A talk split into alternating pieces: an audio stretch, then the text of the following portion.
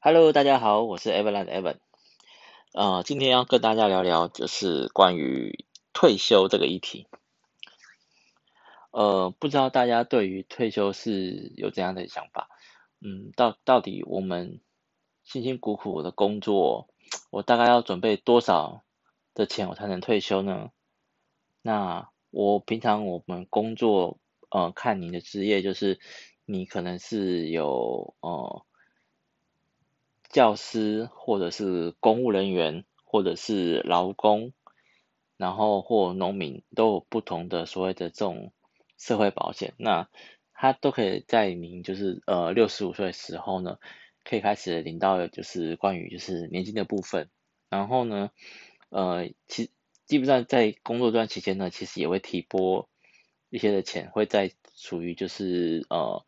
退休金的部分，然后。让那个退休的时候，你还有一笔钱。那呃，在以老板以劳保举例好了，他大概你的满哦，投保到最满哦，就是四万五千八百元以上，然后做满了四十五年的话，哦，至少最少最少，好、哦，你的那个退休金的那边累积的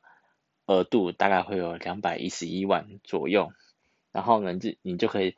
等在六十岁之后，可以选择你要申请怎么去清理这个退休金，然后可以拆成像是二十年啊，还是二十四年这样子，然后他把这钱就是分批给你，然后因为我们还有笔试年金的部分嘛，然后即使你什么工作都没有的话，你还是会有国民年金，不过呢，国民这些年金部分就是必须要到六十五岁才能呃去申请清理。那这个时候就会觉得是说啊，做了好久，好好好不想工作，到底什么时候才可以退休？那这边分享了一篇，呃，就是在粉丝脸书粉丝团哈，他是金融存股类的粉丝团，有一个作者叫做陈伟霆，他分享了他在三十四岁退休满一周年的生活。那他上面提到的是说，他的这一年这。这退休生活呢，他基本上就是吃饱睡，睡饱吃，然后呢，生活过得非常糜烂，也不知道几过了几个几月几号。然后因为真的真的是太太糜太糜烂了，所以呢，呃，他大概在十月左去年十月左右，哦，他就是看到麦当劳有打烊工部分，他说他就去做那个应征，那因为他也没有做特别多的时数，然后他。而且一天打烊班只要做三个半小时而已，所以他一个月就是还要另外再多个几千块的收入。那嗯、呃，他为什么可以做到这样子的退休的部分？然后，嗯、呃，以及退休到底有什么好处？好，那这边就跟大家来就是分享一下他自呃整个分享的内容。呃，因为他本身就是呃，就是没有特别的，就是要就是呃孝敬的对象，然后呢，家里又留房产，哦，诶，是家里有留房产吗？反正呃不确定了，就是他就是有有个房产，然后是已经没有任何房贷了，然后是在那种桃园地区这样子，下地方比较稍微偏一点，所以大概价值两百。万左右这样子，然后呢，因为已经没有房贷，所以他就是呃没有这方面住的特别的压力。然后呢，他呃在呃股市的部分，他本身是配置的是像是 ETF 有像是富邦台公司治理、富邦美国特别股，然后元大 US 高息特别股。然后时富不动产，然后股票部分的话就有像是日盛金、台中银、玉山金、台气电等。那这些组合呢，它大概的整个整个的部位大概是有六百万左右。然后呢，所以整体达到它大概每年会有呃可以应该说每个月平均可以配大概三万块的一个被动收入的一个额度。那就是因为这样子一个薪水其实跟一个一般的上班族其实薪水是差不多的，因为啊政府公布的说那个薪资的呃中位数价格薪薪薪水大概是有四万五左右嘛，但其实真的很少人其实能够达到这样的一个薪水，其实很多很多的人大概可能都在三万上下出头左右。对，那所以一样是一个月三万块，可以生活，可以工作，要工作才有这个收入，跟不用工作，不用不用工作就一样收入的话，我相信很多人应该选择说，那那我就不用，我就不用特别去工作啊，因为反正我就可以完全做自己的开心这样子。那这个这样子的一个退休生活的带来的好处是什么呢？呃，他之前说他有类类似偏头痛的一个状况，现在都完全都没有，因为可能没有压力的关系。然后呢，他的体重呃就是下降了一下，虽然说吃饱睡睡饱吃，但是我、我觉得应该是睡眠是足够充足的，所以呢，他的他导导导致他是因为没有呃可能特别熬夜这些关系，所以。呃，他的身体状况就变得变得比较好，所以他的体重反而是下降。然后呢，在生活开销部分呢，他整理出他的平均的状况，哈，大概可能平均一个月支出是大概在一万五，就是水费一百，电费一千，瓦斯费两百，然后手机月租费四百八十八，然后呃，他本身的兴趣是四处开车兜风，所以。他的油钱的耗大概是三千到五五千间，然后生活的呃基础开销就是吃的部分，哦，还有一些简易的一些开销，大概是占六千到八千，那所以平均价起来大概是在一万五上下，然后呃除此之外，他就是也有呃帮自己也有买好，就是他应该要有的一个基础的保险，避免说。年纪大的时候发现意外的话呢，就是自己的钱是不够，那他其实至少还有保险再去呃 cover 掉一些就是呃一些一部分的风险。那这整体这整整体而言，就是因为这属于他自己个人选择啊。然后所以呢，呃，当初他去年在发布这篇的时候，其实大家讨论就变成是说哦，因为。有的人是属于羡慕的话，就说哇，好棒哦，三十三岁就可以开始做退休生活，很开心。然后有人是说啊，因为就是没有任何责任嘛，就是一人保全家保，所以嗯，是是是这样的状况。但是呃，大部分还是建议是说，他还是可以努力的，就是再去多做打拼哦，让他自己的资产再更增加。因为如果他未来有一些状况好，突然哪天突然，呃，想结婚想生小孩这些变化情况下的话，呃，像势必的他的消呃一些的支出就会增加。不过这些东西都基本上都是真的是见仁见智。然后呢，主要想分享这一篇，分享这个原因，就是因为，嗯、呃，我自己本身也是年纪比较大的人啦，因为现在其实都已经四十了。然后，呃，你就觉得是说，呃，前面的生活啊，工作就是为了要糊口饭吃，然后呢，有基础收入情况下呢，又帮忙家里分担掉一些，呃，一些基础，呃，一些部分的开销这样子，然后，然后就是觉得过的生活啊，其实都是那不是。特别自己喜欢的生活，然后，然后就就呃，原则上应该都算是一个类似月光月光族的一个一个概念，而且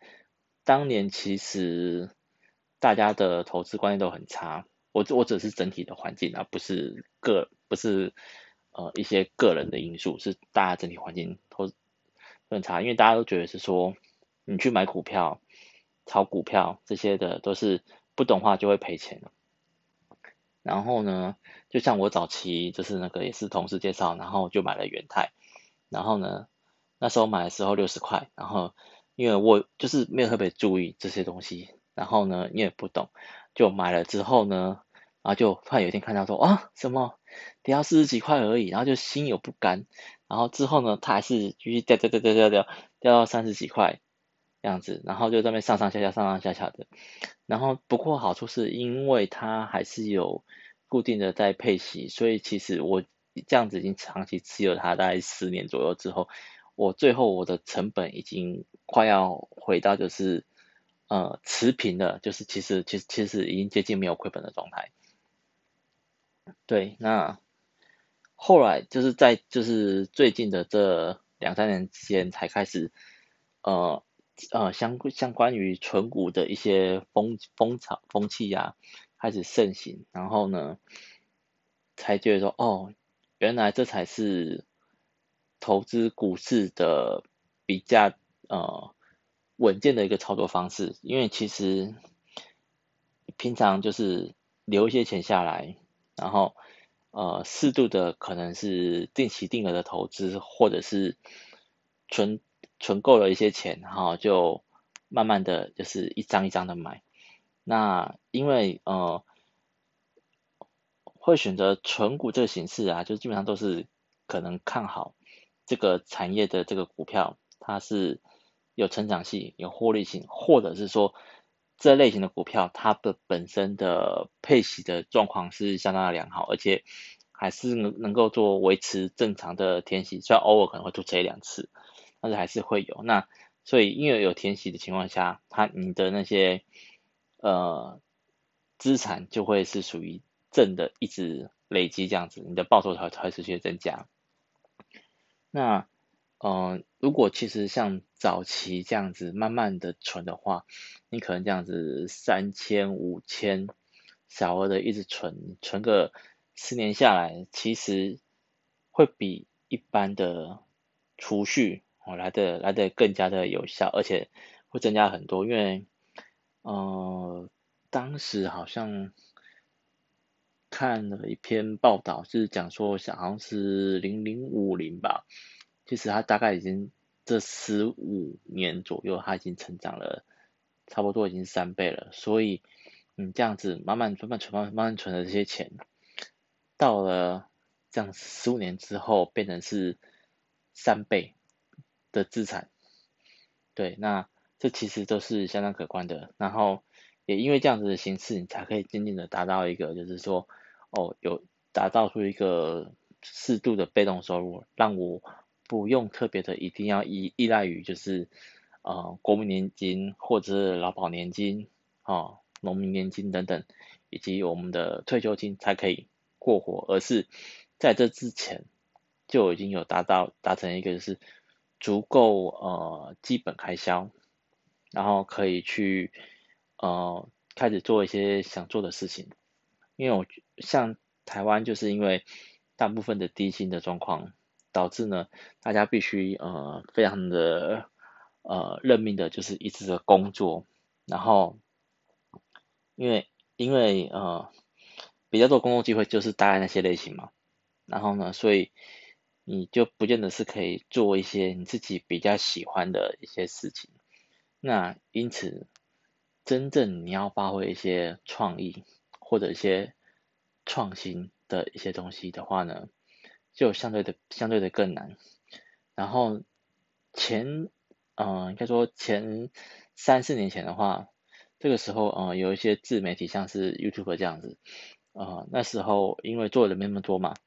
然后呃如果适度的喜欢这种行业，然后去做的话呢，然后确实是有一些赚钱机会，但是随着现在加入的人越来越多之后呢，像这一类。也许是可以呃有一定收入的工作，入门槛也越来越高，因为你必须要长时间的，可能是因为频道没有人看啊，然后你要还要花时间去制作一些东西，你有一些基础的开销，那你就会碍于这些东西的压力下，你其实能够做出来的东西的品质不会特别的好，你这是其实大多数人初期都会看到一些都是比较。呃，笨拙一点的作品，但是如果其实有达到足够适当的这些呃被动收入情况下，就可以开始去做一些你自己比较喜欢做的事情。但是我我只比较喜欢做的事情，其实不是像打电动这一种，就是那种浪费时间，因为打电动是娱乐，但是没有什么正能量。我指的是呃成为某些方面的 know how，比如说很喜欢去登山的，然后。去把登山的经验可能转化成一些影像或者是文字，分享一些经验出去，变成一个正向的呃资资资产来源、知识来源这样子。因为你所以这些东西的发布情况下，你可能会有一些像是广告的营收啊，或者是说可能是因为你已经成名了，所以可能会呃接到一些就是零星的一些可能是类似业配啊，或者是说可能上某一些节目，然后去去分享这些东西，因为你你够专业，你成为一个 KOL 是一个意见领袖，你可以把你的这些。呃，你真的有兴趣的东西，然后慢慢的发展，然后成为成为一个意见领袖，然后然后去讲话是够力的，让让人家去听信于于你这样子。那这些都是呃打造好被动收入的一些好处。那这时候你的心境才会进入一个所谓的真正一个退休状态。这个退休是。工作的退休，但是并不是你本身人的退休，因为其实你的日子还在过啊，你并不会说我不做事了，我我就什么一切都停摆，没有，你还是要你还你还是还你还是要过日子，只是你会过得比比较开心的日子。所以呢，呃，退休不代表是呃人生的阶段的一个结束，而只是人生的一个另外一个阶段的开始。因此，其实其实我也蛮羡慕他这样的一个状况，因为他真的是一个算很早期，然后还可以透过只是纯粹是客服的工作，然后省吃俭用，然后达到达到出这样的一个被动收入。我们不过我们换换个方式回推好了，看到他这样子大概是三十三岁左右，因为他的资产已经有累积到了六百万的股市，然后以及两百万的。房产，那先不管他本身有没有住那里，假设他现在要跟人家跟另外一个人组成家庭好了，他还是可以选择就是继续工作，但是他的工作他没有必要被强迫要呃做一些可能很高压力型的工作，那他本身的持续的每个月的三万被动收入，这个时候他就可以选择是说。那嗯，因为一些关系，例如是说想要给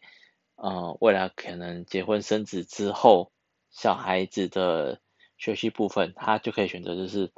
那工作反正随便找就好，只要有可以可以过就可以了。那可以透过这个本身三万的被动收入的一部分的钱，就来去补贴他的一个房租，他就可以其实他还是可以维持还不错的。呃，生生活生生活品质，而且他原本原本的那个呃房子，他在还没退休之前，他其实还是租给人的，所以他也是一个一个一个所谓的呃类似被动收入这样子。那这一切的东西都是可进可退，只是他选择是，他没有特别要结婚，也没有要生小孩，所以他觉得他这样就够了，所以他就开始。进行他的人生的一些呃游游山玩水，不过我想呃基本上这种日子过久之后，其实你还是会觉得有点点腻啊，所以他该应该最后他应该可能会渐渐的的可能就呃发展成部落格之类的吧，我猜的，所以我猜会不对，因为至少是有点事情做，然后去记录点什么。而不而不而不而不而不是就是说为工作而工作，那今天的主要的主题跟大家分享一个是三十四岁的退休。那也呃希望大家嗯、能够就是说呃早点做好就是理财的规划，然后可以提早达成。类似像这样子，让自己可以做一个提前退休的状态，那来做一些自己更想做事情。但是提前退休，其其实真的我没有没有没有说要叫大家退休，而是这边是说你的心态会其实会转变转变的不少，因为你这时候不再是为了钱而工作，而是我只是为了要打发时间而工作。你在做事情的时候，那个心态就会变很多。你真的不会就是觉得说，哦，我还担心会不会被老板 fire 掉，我不会，再也不会了。你就觉得是说，哦，没关系，我现在来做只是在帮老板而已。但是我真的觉得很累，然后你想拒绝，你就会想拒绝掉，你不会真的说害怕还要怕得罪到他，因为说真的，真的如果可以达成这个程情况下的话，你这即使只是做啊便利商店找累。应该是说，即使是做一些非常零星的工作，薪水收入很低，只是可能可能只是一个简单的行政好了。那那或者是说，呃，像类似工友一样，可能做做个打扫这样子好了。但是薪水薪水不高没差，因为其实已经足满足了生活的开销。那。就这样子，然后祝大家都可以早日进入退休的生活。那我们节目就下个周四再见喽，拜拜。